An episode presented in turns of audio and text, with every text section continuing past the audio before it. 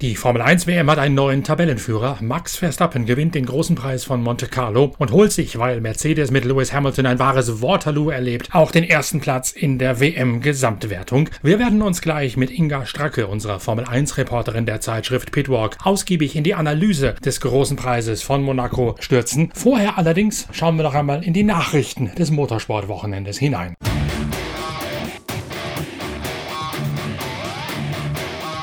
Die Schlagzeile des Sonntags ist die Qualifikation des Top 9 Shootout vom Indy 500. Da gab es einen höchst spannenden und höchst hart umkämpften Ausgang. Letztlich hat Scott Dixon sich mit der Winzigkeit von 0,03 Meilen pro Stunde die Pole gesichert fürs Indy 500. Es gab drei Anläufe von Fahrern, die aussahen, als könnten sie locker Trainingsschnellster sein. Als erster holt sich der Niederländer Rinos VK im Ed Carpenter Auto eine Richtzeit. Der Sieger des Grand Prix of Indianapolis auf dem Roadcourse setzt die erste richtig starke Zeit, wird allerdings unmittelbar danach in diesem Einzelzeitfahren über vier Runden bereits von Colton Herter, dem 21-jährigen Sieger von vor zwei Rennen, verdrängt. Und dann kommt der letzte Anlauf vom 40-jährigen Scott Dixon, dem amtierenden Titelverteidiger in die IndyCar-Serie. Dixon, der Neuseeländer, hat beim Einlenken das Gefühl, als könne er das Auto so gerade eben noch über die Hinterhand halten, als könne es ihm aber auch genauso gut in einen Drift wegrutschen. Und irgendwie zaubert er in jeder Kurve so sehr, dass Scott Dixon es letztlich schafft, mit einem Schnitt von 231,685 Meilen über die vier Runden hinweg die Pole Position fürs Indy 500 zu holen. Neben ihm in der ersten Reihe stehen dann schließlich Colton Herter und Rinos VK, denn schließlich gibt es beim Indy 500 jeweils drei Autos pro Startreihe, nicht wie in der Formel 1. Das Penske-Team erlebt ein Waterloo sondersgleichen. Will Power, der vor einigen Jahren hier noch gewonnen hat, muss sich sogar auf den letzten Drücker am Bump Day noch ins Feld hineinhangeln. Das hat auch Simona de Silvestro, die Iron Maiden aus der Eidgenossenschaft, hingelegt. Die Porsche Formel E Simulatorfahrerin, die auch für das Porsche-Team in der GT3 unterwegs ist, hat sich mit ihrem Paretta-Auto, wo sie eine Kooperation mit Penske eingegangen hat, in einem reinen Damenteam ebenfalls einen Startplatz fürs Indy 500 gesichert.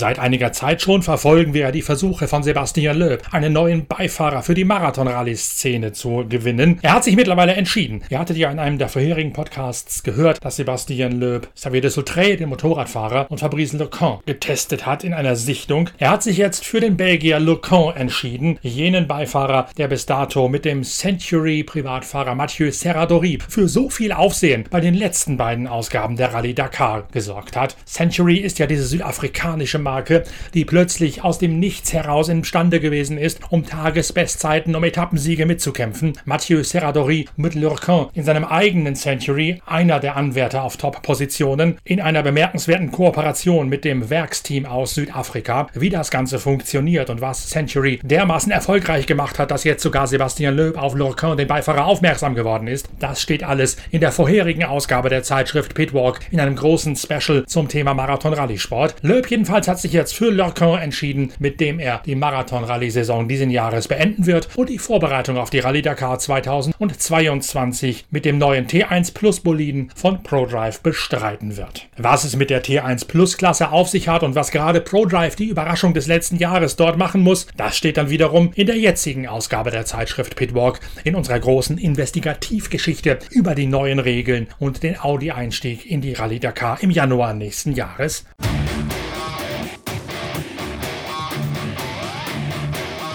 Jetzt aber beschäftigen wir uns mit dem halben Geisterrennen mit einer ganz komischen Atmosphäre beim großen Preis von Monte Carlo, wo der Glitz und Glamour bestenfalls in Spurenelementen zu erahnen gewesen ist. Max Verstappen gewinnt, nachdem Charles Leclerc, der Polesetter, erst gar nicht ins Rennen hineinkommt und Lewis Hamilton mit der Mercedes-Mannschaft nie so richtig ins Rennen hineinfindet. Inga Stracke und ich, Norbert Okenga, als Chefredakteur der Zeitschrift Pitwalk, nehmen euch jetzt mit in eine ausgiebige Analyse des großen Preises an der Côte d'Azur.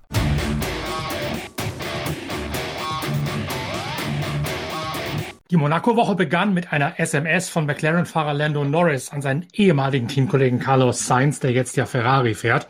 Und Norris hat anhand dessen, was Norris beim großen Preis von Barcelona gesehen hatte, Carlos Sainz geemailt, ich glaube, du kannst Monaco gewinnen. Denn da hatte Lando Norris schon so eine leichte Vorahnung, dass die Ferrari wegen der Agilität in den Kurven und wegen des sehr hohen Anpressdrucks bei niedrigen Geschwindigkeiten in Monaco sehr, sehr gut würden aussehen können. So kam es dann auch Charles Leclerc auf Pole, eine Pole, die Carlos Sainz anhand der Zwischenzeiten auch durchaus hätte einheimsen können, wenn er nicht auf seiner schnellsten Runde in der Raskas-Kurve ein bisschen weit untersteuernd geradeaus am Scheitelpunkt vorbeigerutscht wäre.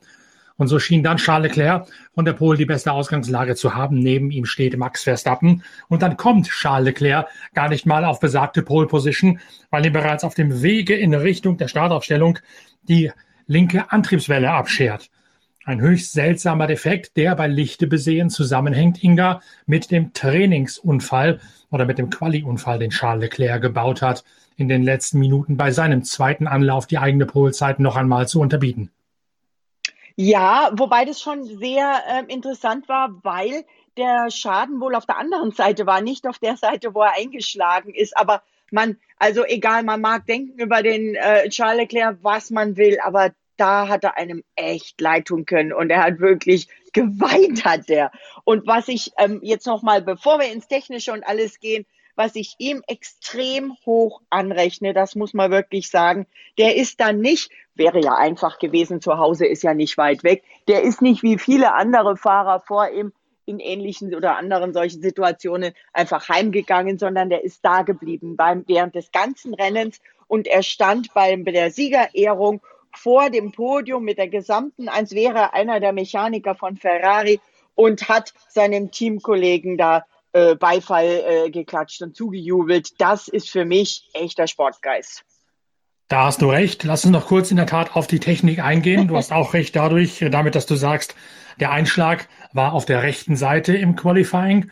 Der Schaden der Antriebswelle war links, aber es gibt dafür mittlerweile, ich glaube, noch keine bestätigte Erklärung, aber sehr wohl einen sehr begründeten Verdacht, warum das so ist. Ferrari hat ja, so steht es auch in der großen Technik-Hintergrundgeschichte in der aktuellen Ausgabe unserer Zeitschrift Pitwalk drin. Ferrari hat das Getriebe erheblich verschlankt, hat das Differentialgehäuse innerhalb des Getriebes nach oben verschoben, das mhm. Differentialgehäuse noch einmal schlanker gefasst als im vergangenen Jahr. Und wenn die Antriebswelle von der rechten Seite einen Schlag mitkriegt oder das ganze Getriebe von der rechten Seite durch den Einschlag in die Leitplanke einen Schlag mitkriegt, dann setzt sich diese Kraft innerhalb des Getriebes auf das Differentialgehäuse fort und das verschiebt es quasi innerhalb des Getriebes, sodass die ganze Kraft durchgeleitet wird durchs Differentialgehäuse, durchs Differential auf die gegenüberliegende Fahrzeugseite, auf die linke Seite. Und genau dort ist ein Verbindungsglied abgeschert in, in der Antriebswelle drinnen. Also Ferrari hätte eigentlich das Getriebe aufmachen müssen, um zu gucken, ob auf beiden Seiten ein Schaden passiert ist. Rechts haben sie geguckt von außen, links haben sie offensichtlich nicht geguckt. Sie hätten die Verplombung öffnen müssen, um das Getriebe komplett anzuschauen. Dann aber hätte Charles Leclerc eine Startplatz-Strafversetzungsstrafe bekommen. Und deswegen hat Ferrari darauf verzichtet und das Risiko in Kauf genommen mit dem Resultat, dass dann prompt das Risiko eine Stufe zu hoch gewesen ist und man den Schaden, den Folgeschaden aufgrund des Einschlages auf der rechten Seite der sich da durchs Getriebe durchgezittert hat, nicht mehr gesehen hat. Ja, hätte, hätte Fahrradkette. Im Nachhinein ist man immer schlauer. Aber ähm, Dr. Helmut Marko von Red Bull hat die Stirn gerunzelt. Der hat gesagt, wir hatten in der Ver Vergangenheit zwei ähnliche Unfälle in der gleichen Kurve und jedes Mal war bei uns das Getriebe kaputt. Wir konnten einmal nicht in die Qualifikation gehen so wie er den Einschlag gesehen habe, sei Ferrari echt, wie du es auch schon sagst, ein Risiko eingegangen. Und das sei leider bös ausgegangen. Im Nachhinein wird man sich bei Ferrari sicherlich sagen, hätten wir es doch gemacht, Platz Startplatz äh, fünf, also fünf Startplätze zu verlieren, wäre deutlich weniger schlimm gewesen, gerade bei diesem Rennen, so wie es denn auch äh, mal passieren kann oder ausgehen kann ähm, als äh, gar nicht zu starten. Aber so war es nun mal. So erbte Max Verstappen zwar nicht die Pole Position, denn er musste ja trotzdem von seinem zweiten Platz starten. Äh, in, also in Anführungszeichen, aber er hat sozusagen die Pole Position geerbt. Und ähm, ja, die hat er auch dann auch nicht mehr hergegeben. Also es war schon ein ähm, wirklich spannendes Rennen. Wer mir neben Charles Leclerc extrem leid tut, ist Valtteri Bottas, ich glaube, Mercedes hat die Schraube von seinem Auto immer noch nicht abgekriegt. und äh, entweder müssen sie die Aufhängung komplett um, um und neu einbauen oder er braucht ein ganz neues Auto. Also diese Schraube war wirklich hartnäckig. Ich hoffe, dass das ähm, beim Wechsel auf die Sommerreifen bei mir nicht auch so passiert. Max Verstappen, du sagst es, Nutznießer von dem Defekt bei Charles Leclercs Antriebswelle. Der hat auch gleich einmal unmissverständlich deutlich gemacht, dass er sich da auf gar keine Spielchen, auf gar keine Schwachheiten einlässt in der Startphase. Es gab ja bereits vorher die Rahmenrennen, wo man klar gesehen hat, auf der Seite, wo Max Verstappen startet, liegt weniger Gummiabrieb von der Ideallinie, ist noch ein bisschen mehr Staub, bisschen mehr Schmutz, gibt weniger Grip, der Schlupf der Reifen ist größer, der Haftbeiwert geringer. Also war klar, dass Max Verstappen so schnell wie möglich auf die andere Spur äh, ausscheren muss, um sich vor Valtteri Bottas zu setzen, der da noch hinter ihm gewesen ist. Hat sich gleich einmal in einen extrem aggressiven Winkel auf seinen Startplatz gestellt. Ja und auch direkt genau. rübergezogen, um Bottas gleich einmal zu sagen, du brauchst erst gar nicht einzubilden, dass du mich da in Richtung Saint-Devot angreifst, da wird sowieso nichts von. Ganz genau. Also das hat man wirklich auffällig gesehen, was du ansprichst, dass äh, Max Verstappen da wirklich schräg stand. Äh, das war, es war so völlig okay und legal, aber viel mehr wäre nicht gegangen. Und das allein zeigt schon, das hat der ganz klar so geplant, dass er direkt vorzieht. Bottas ist eigentlich gut gefahren. Er hat sich äh, sicher, da hat er nichts machen können. Und diese Sante Boot, die hat es schon ganz schön in sich. Ähm, und ja, dann war natürlich mit Bottas, mit dem Ausfall durch, den, äh, durch die festhängende Radmutter, der, der Sieg für den Max Verstappen natürlich noch einfacher. Und äh, man kann wirklich nur gratulieren. Er hat zum ersten Mal im Monaco auf dem Podium gestanden. Und was ich so witzig fand, fand die Streckenposten, die haben ja knallorangefarbene ähm, Sicherheitsanzüge an, passend zu äh, der niederländischen äh, Farbe standen die dann auch rund ums Podium. Und nicht nur das, Max Verstappen ist damit auch der neue WM-Spitzenreiter. Zum ersten ja. Mal in seiner ja immer noch jungen Karriere liegt Verstappen auf Platz eins in der Weltmeisterschaft vor Lewis Hamilton, den er von Platz eins weggekegelt hat, weil Mercedes ein Rennwochenende zum Vergessen hat, erlebt hat. Du sagtest es schon, die Radmutter von Valtteri Bottas, an der zahnen sie immer noch rum. Das Auto steht irgendwo noch im Hafen und wird immer noch mit Fräsen und Flex begangen. Aber oder auch Lewis Hamilton ist ja nie Hafen. so richtig zu Potte gekommen. Ja, oder das Auto ist inzwischen im Hafen entsorgt worden. Nein, natürlich ja. nicht. Das wäre ja, das wäre ja nicht umweltfreundlich und nicht nach, äh, nachhaltig. Nein, aber das war schon echt äh, heftig und ich glaube, sowas hat es noch nie gegeben, dass jemand gar nicht mehr fahren könnte. Wir haben das ja schon oft erlebt, da hängt das mal und dann geht das nicht. Aber fand ich auch toll, nach dem Rennen äh, hat Toto Wolf sich sehr für seine Leute ausgesprochen. Er sagt, der, der da an diesem Rad dran ist, ist einer der Top-Mechaniker. Und ähm, ja, man weiß nicht, ob das schon passiert ist, als sie auf der Startaufstellung das Rad äh, angeschraubt haben und da vielleicht leicht schräg angesetzt haben oder ob das eben bei diesem Stopp war aber er sagt, das wird nie wieder vorkommen. Da ist sich Toto Wolf ganz sicher, dass seine Leute da doppelt und dreifach in Zukunft aufpassen werden. Vielleicht Aber warum, Inga, war denn Mercedes von diesem festgefrästen Reifen mal abgesehen niemals in der Lage, das Tempo von Red Bull und auch von Ferrari mitgehen zu können? Die waren ja schon deutlich, deutlich geschlagen im Qualifying und auch im Rennen. Letztlich hat Max Verstappen das ja von der Spitze aus doch dominant kontrolliert, solange Bottas noch gefahren ist das fing ja schon in den Trainings an. Auch in den Trainings haben sie, hat der, der, hat man dem Louis auch, wenn man ihn so seine Mimik und Gestik und Körpersprache anschaut, äh, hat man ihn in den Trainings, der war nicht in einem Training schnellster. Perez im ersten, Leclerc im zweiten, Verstappen im dritten Training vorne an der Spitze. Hamilton im ersten Training, wenn ich es jetzt richtig notiert habe, fünfter. Im zweiten Training war er dann mal dritter aber im dritten Training war er gar nur siebter. Also das hat sich schon wie der rote Faden durchgezogen und ich denke, es liegt an der Strecke. Also nicht, dass ähm, Hamilton seine äh, Wahlheimat nicht mag, sondern einfach, das hat für den Mercedes so nicht gepasst. Weil sie die Reifen nicht ins Temperaturfenster bekommen haben, anders als Red Bull und Ferrari? Auch das, ja, Reifen und auch äh, die es ist schwer zu sagen, denn auch Toto Wolf war da, sagen wir mal, nicht ähm, ähm, auskunftsfreudig. Ja, er hat gesagt, wir müssen da jetzt äh, hier, wir hatten, es ging um den Grip, definitiv.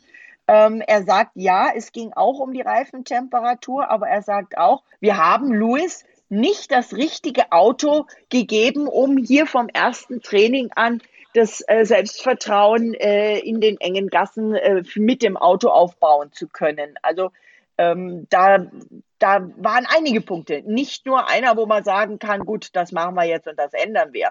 Interessant, diese Aussage, weil ich die Aussage kenne, dass Lewis Hamilton eigentlich mit einer anderen, aggressiveren Abstimmung ins Rennwochenende hineingehen wollte. Nicht, nicht ins Rennen, sondern in die Qualifikation schon hinein, um die Reifen schneller aufzuwärmen, schneller auf Temperatur zu bringen. Und da haben die Ingenieure ihm dann gesagt, das kann man machen. Aber dann ist die Gefahr, dass der Abbau der Reifen, der Gummifläche hinten viel zu hoch ist. Diese Gefahr ist dann immens. Und dann hast du irgendwann zu wenig Reifen, äh, Gummi auf dem Reifen hinten. Und der Reifen kühlt dann deswegen noch schneller ab. Und deswegen raten wir dringend davon ab, mit der von dir vorgeschlagenen aggressiveren Geometrie loszulegen.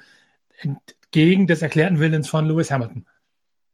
Ja, und Hamilton hat natürlich nach dem Rennen, während des Rennens extrem viel gefunkt. Der hat extrem viel gefordert, geschimpft. Also das war schon sehr deutlich. Und nach dem Rennen hat er dann aber wieder, wir gewinnen und wir verlieren als Team gemeinsam alle zusammen haben wir dieses Wochenende keinen guten Job gemacht, aber das nehmen wir nicht auf die leichte Schulter. Es gibt aber keinen Grund jetzt, dass wir alle depressiv werden. Wir werden in den nächsten Tagen sehr intensiv arbeiten. Irgendwann fiel sogar bei Mercedes das Wort Autopsie in Bezug auf das Auto, was ich jetzt schon gut im Englischen ist das natürlich nicht so wie die deutsche Autopsie, aber er sagt, wir wollen jetzt im gesamten Team antworten und wir werden alle flat out arbeiten, dass eine, ein solches Wochenende nicht wieder passiert. Da war auch Lewis Hamilton, der gerade nach dem Rennen immer äh, Danke an das Team, danke an die ganze Mannschaft, ihr seid also so toll, sagt und schreibt, doch mm, sehr deutlich.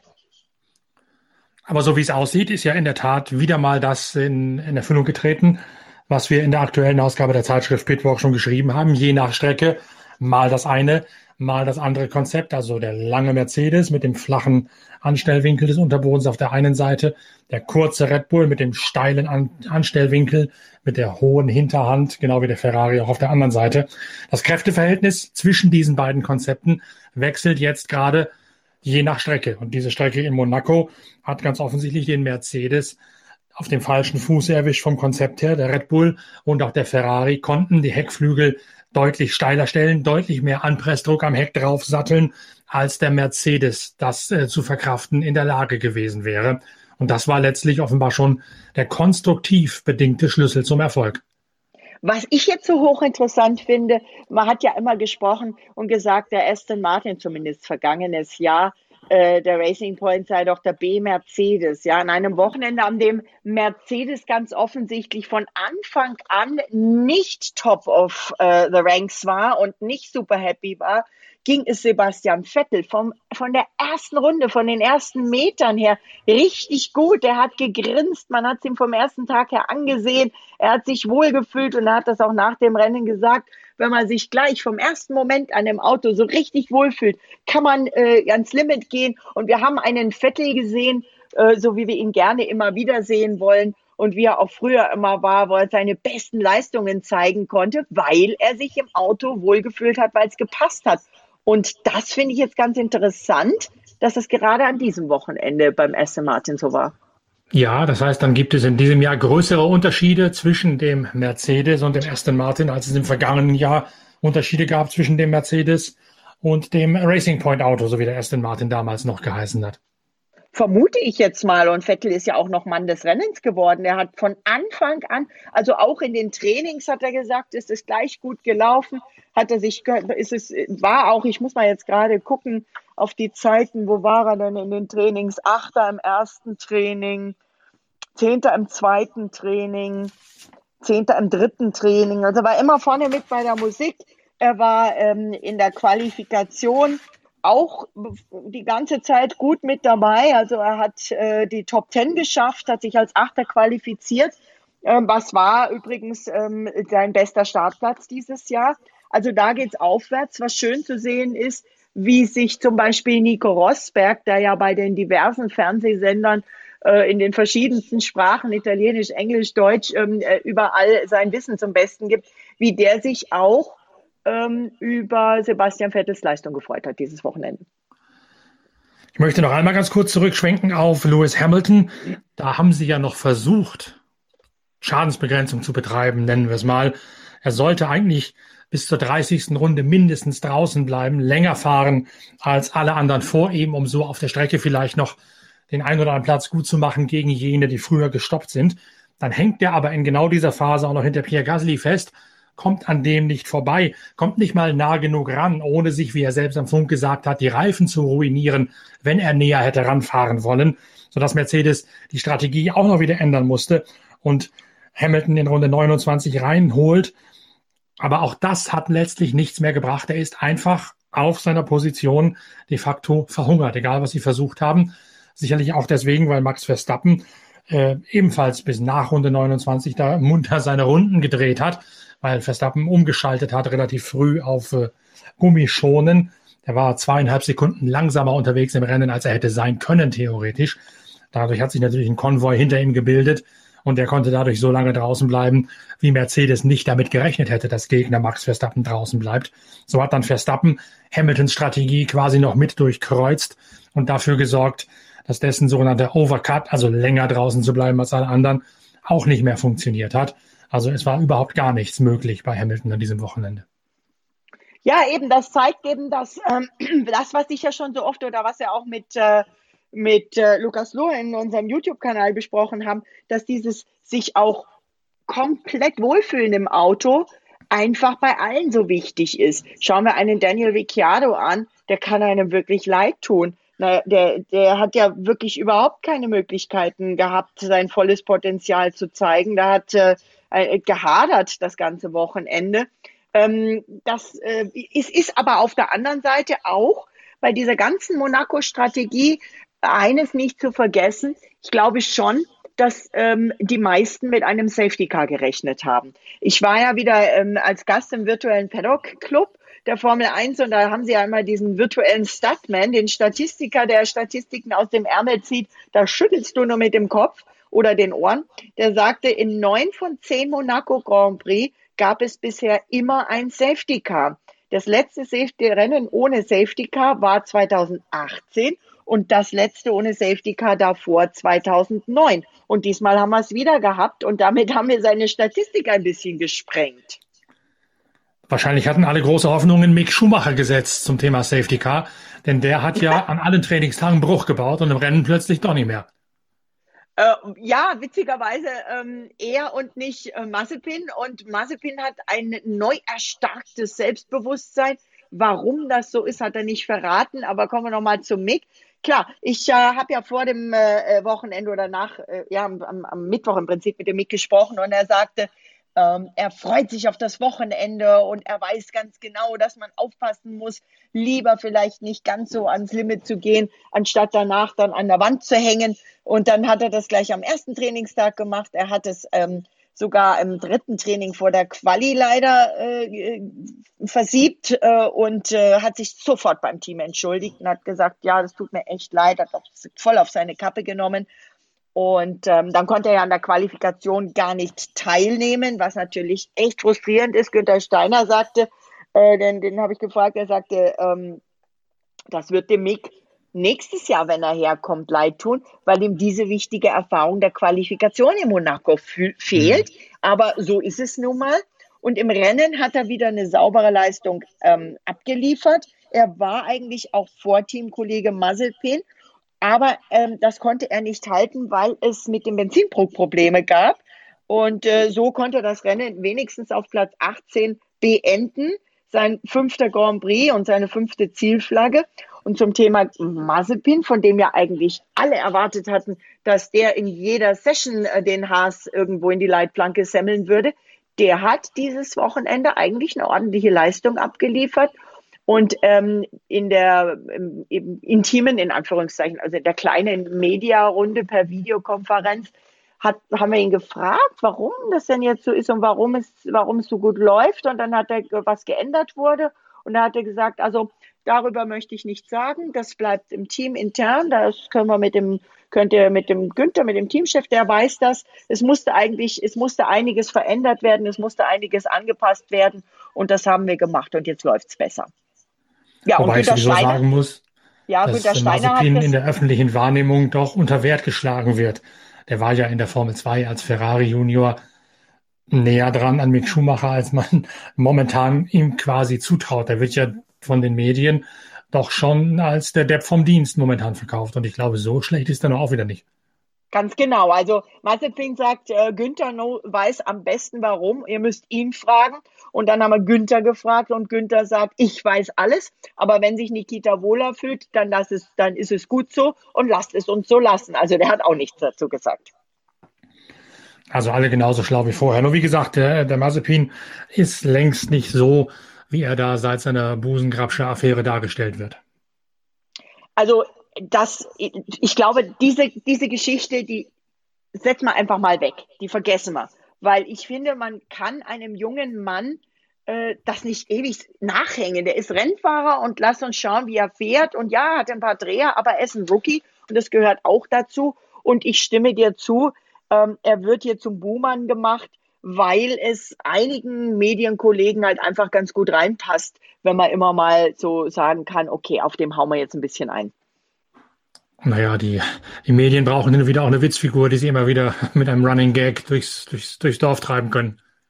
Ja, ja. Also, und ähm, also ich, ich sehe auch, wie Mick und Nikita miteinander umgehen. Mir gefällt der Nikita in den äh, Videokonferenzen sehr gut, er gibt ausgewählte, nachgedachte Antworten, er ist ausgesprochen höflich auch, sehr ruhig. Also wenn man diese ganzen Sachen vergangenes Jahr nicht wüsste, dann würde man nicht auf die Idee kommen, ihn so äh, hinzustellen.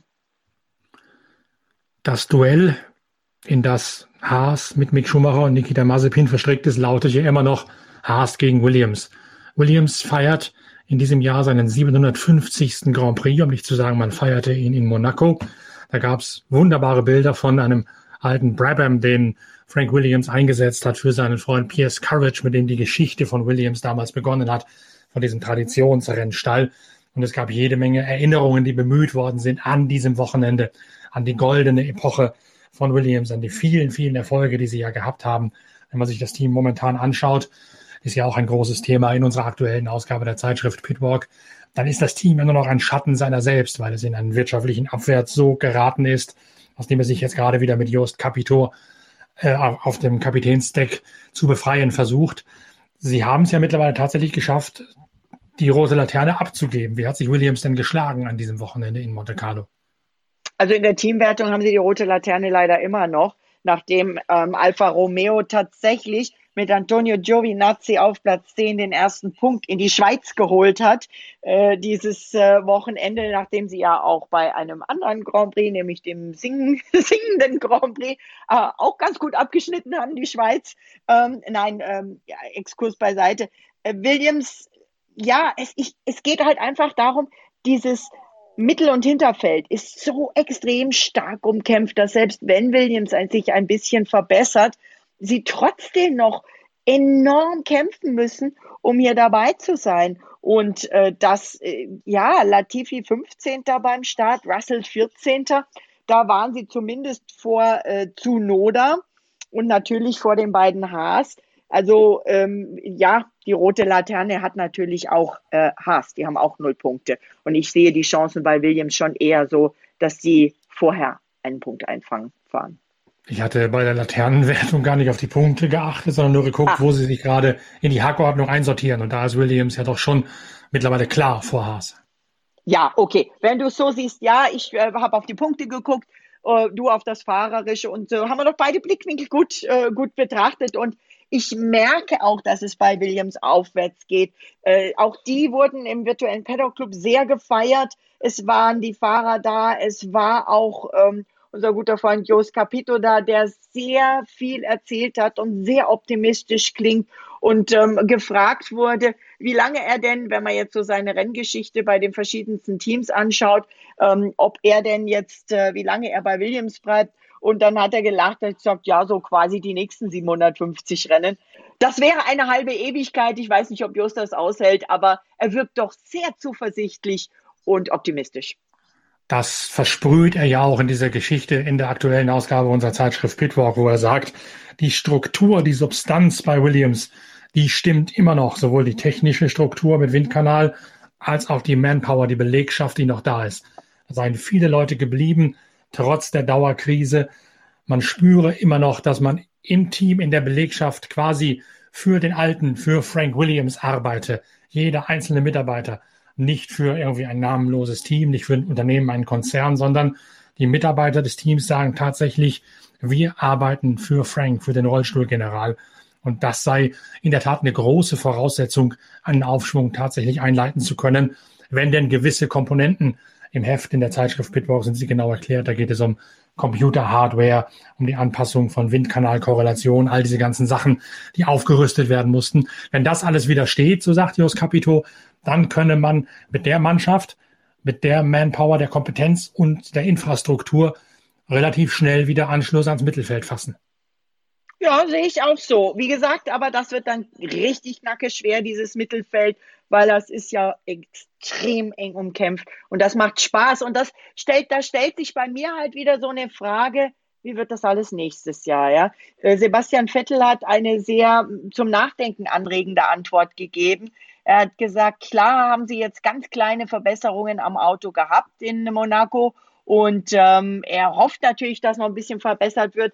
Aber es ist schon eine schwierige Situation, denn alles, was sie dieses Jahr entwickeln, müssen sie quasi am Ende des Jahres in die Tonne schmeißen. Und das sei natürlich auch in Sachen Nachhaltigkeit, aber auch grundsätzlich eine sehr schwere Entscheidung. Und dann sind wir bei einem Thema, wo wir mit Sicherheit lange drüber reden müssen, könnten. Da würde ich sehr gerne auch mal unsere beiden äh, aktiven Herren aus dem Rennsport, den Timo und den Lukas, fragen, was sie dazu denken, ob das nicht der Formel 1, die ja jetzt so eng und spannend ist, gut tun würde, wenn die Regeln nicht sich ändern, sondern noch mal ein Jahr bleiben. Schreib's dir auf für morgen, denn morgen haben wir ja die große Talkrunde, dann wird auch Timo Rumpfkall wieder mit dabei sein. Das können wir ja durchaus als einen Gedankenansatz auf Pitwalk TV dann morgen mit ins Felde führen. Finde ich auch. Finde ich, finde ich jetzt sehr interessant. Eine Sache noch am Rande, ähm, vielleicht so ein bisschen atmosphärisches aus Monaco zum Schluss. Es war natürlich nicht so wie sonst, ja. Ähm, es waren äh, die Zehntausenden Fans, die haben gefehlt. Es waren 7500 Fans auf den Tribünen zugelassen. Man hat sie auch gesehen. Sie waren deutlich vereinzelt. Es waren deutlich weniger, weniger von diesen großen Riesenjachten, im Hafen. Es waren schon viele und einige da, aber diese, diese Riesenpötte, von denen man nur so steht, dass einem die Kinnlade runterfällt, da waren fast keine da. Also auch dieses große Kreuzfahrtschiffe habe ich nicht gesehen. Und es wurde enorm viel kontrolliert ähm, auf dem Weg zu Fuß, vom Hafen bis hoch zum Nicky Beach. Das ist auf dem Dach des Fairmont Hotels in der ehemals benannten Löwskurve. Wurde man tatsächlich zwischen fünf und zehn Mal angehalten und musste seinen Test vorzeigen, äh, den Negativtest oder eben die ähm, äh, Durchgeimpft-Bescheinigung. Das ist schon echt heftig. Und dann natürlich an der Einfahrt, zum Beispiel da, wo ich ähm, immer reingekommen bin, von Cap Dai kommend, ist ein Kreisel an einer Tankstelle. Da standen bis 15 bis 20 Polizisten, die immer wieder Autos rausgezogen haben, gestoppt haben und eben auch diese Nachweise geprüft haben. Überall war Polizei auf den Straßen. Äh, selbst Bernd Mailänder im Safety Car ist bei einer Testrunde angehalten worden. Äh, der sagt, in Monaco geht das nicht so wie sonst, dass sie eben am äh, Mittwoch äh, hier ihre Testrunden drehen auf abgesperrter Strecke, weil die Strecke ja da noch nicht abgesperrt ist äh, wirklich. Und dann ist er eine Runde so mit dem Safety Car gefahren, natürlich nicht Vollgas. Und da hat ja. ihn doch tatsächlich ein Motorradpolizist angehalten und dann tatsächlich zurück ins Fahrerlager eskortiert, weil er am Safety Car kein Nummernschild hatte. Auch das sehr interessant. Sperrstunde in Monaco 22 Uhr, im umliegenden Frankreich 21 Uhr. Das heißt, ab, ab etwa halb, Viertel vor neun war Monaco mehr oder weniger abends leer. Teilweise gingen dann äh, so ab 22 Uhr auch die Straßenlichter sogar aus. Und in den Restaurants war auch weniger los und ähm, wenig Partyatmosphäre. Ein Hoch auf Sonja Irvine, die zwar nicht ihre Luxusparty Amber Lounge veranstaltet hat, aber doch für den guten Zweck am Freitagabend eine Charity-Modenschau, bei der tatsächlich auch Geld für eine Kinderstiftung, Cauldron's Children heißt die, gesammelt wurde und tatsächlich Rennfahrer wie George Russell über den Catwalk gelaufen sind. Aber dann wollen wir mal hoffen, dass das jetzt wirklich das letzte Rennen gewesen ist in Monaco, wo diese triste Atmosphäre herrscht. Mittlerweile gibt es ja sogar fürs 24-Stunden-Rennen auf dem Nürburgring in zwei Wochen, wenn ich es richtig im Kopf habe, 16.000 Zuschauer, die zugelassen sind. Also vielleicht wird es ja langsam wieder normal. Und in England scheint ja auch immer noch der Plan zu sein, Silverstone tatsächlich vor vollem Haus stattfinden zu lassen. Oder hat sich das mittlerweile geändert durch indische Varianten? Im Moment steht der Plan noch, aber wie äh, Chase Carey schon in Melbourne vergangenes Jahr sagte, als wir da um ihn rumstanden vor dem Fahrerlager, die Situation ist immer noch fluid, dynamisch. Gut, Inga, dann vielen Dank für den Talk. Wir hören uns am Dienstagmorgen wieder mit der YouTube-Talkrunde auf Pitwalk TV mit Lukas Luhr und mit dem Rückkehrer Timo Rumpfkeilung noch ein bisschen mehr in die Details zu gehen. Ich freue mich schon drauf.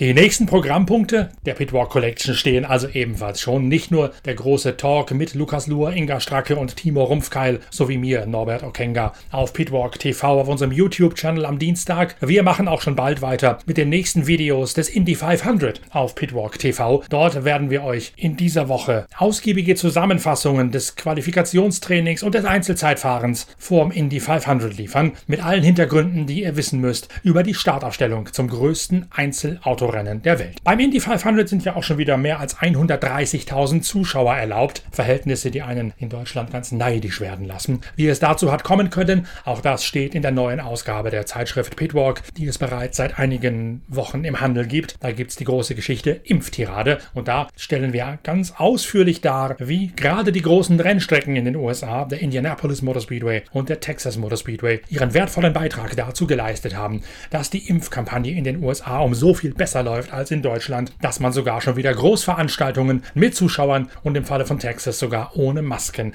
hat durchführen können. Eine höchst interessante Lektüre, eine Motorsportsicht auf ein gesamtgesellschaftliches Problem und auf das deutsche Staatsversagen insbesondere. Allein diese Story lohnt mit Sicherheit schon die 9,80 Euro für die neue Ausgabe der Zeitschrift Pitwalk. 180 Seiten Qualitätsjournalismus vom Allerfeinsten. Wir machen mit der Pitwalk Collection bald weiter mit Videos und auch mit den nächsten Podcasts zu den relevanten relevanten Themen. In der Zwischenzeit stöbert durch die neue Ausgabe der Zeitschrift Pitwalk. Empfehlt uns weiter, gebt uns Likes, Däumchen, kommentiert unsere Videos auf YouTube, damit wir überall weiter wachsen und unsere Marktführerschaft weiter ausbauen können. Danke, dass ihr dabei gewesen seid. Bis bald, euer Norbert Okenga.